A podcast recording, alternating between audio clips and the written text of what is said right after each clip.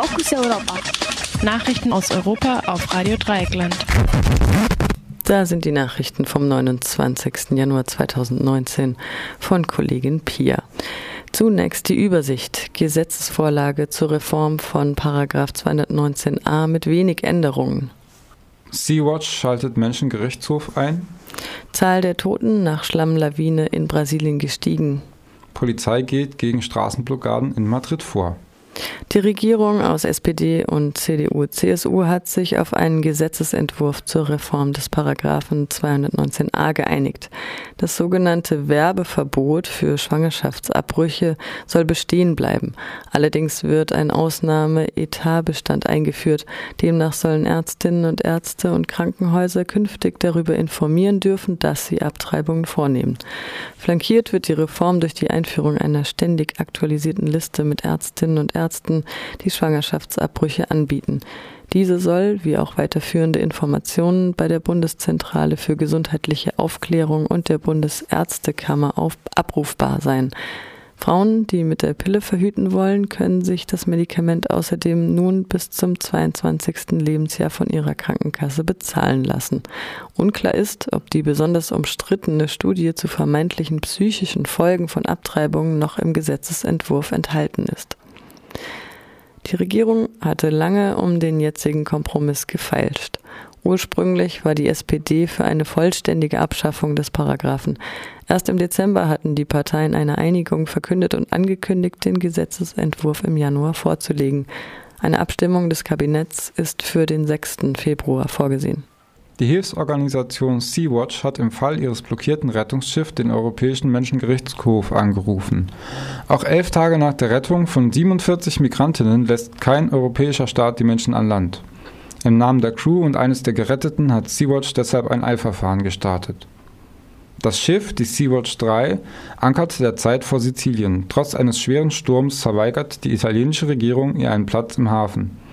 Da das Schiff unter niederländischer Flagge fährt, fordert der italienische Innenminister Salvini von der rechtsextremen Lega, dass die Niederlande die Flüchtlinge aufnehmen. Weder die Niederlande noch Deutschland erklärten sich bereit, das Schiff anlegen zu lassen. Der niederländische Migrationsminister Mark Habers erklärte, das Schiff habe die Menschen auf eigene Initiative aufgenommen und musste sich deshalb selbst um einen Hafen kümmern. Nach internationalem Seerecht sind alle Schiffe dazu verpflichtet, Schiffbrüchige aufzunehmen. Nach dem Dammbruch im brasilianischen Brumadinho bergen die Rettungskräfte immer mehr Leichen. 65 Tote sind derzeit bestätigt, 279 Menschen werden noch vermisst. Die Hoffnung, weitere Überlebende zu finden, ist sehr gering. An manchen Stellen haben sich die Schlammmassen bis zu 15 Meter hoch aufgetürmt. Dazu verfestigt sich der Schlamm mit jeder Stunde. Nach der Katastrophe werden massive Vorwürfe gegen den Betreiber des Damms, das Bergbauunternehmen Wali, laut. Die Sicherheitsmängel, die zum Auseinanderbrechen der Konstruktion geführt haben, seien lange bekannt gewesen. Zum Konzern gehörte auch der ebenfalls gebrochene Damm eines Rückhaltebeckens in Mariana vor vier Jahren. Damals waren 19 Menschen ums Leben gekommen und der Fluss Rio Dossi so stark verseucht worden, dass er nach wie vor praktisch tot ist. Wie Wali-Chef Fabio Schwarzmann mitteilte, hatte das deutsche Prüfunternehmen TÜV Süd die Sicherheit des Damms getestet und keine Beanstandungen gehabt. Von TÜV Süd gibt es bisher nur die Information, dass man zuletzt im September letzten Jahres eine Prüfung durchgeführt habe. Weitere Auskünfte könne man aufgrund des laufenden Verfahrens nicht geben. Bereits seit über einer Woche streiken die Taxifahrerinnen in der spanischen Hauptstadt Madrid.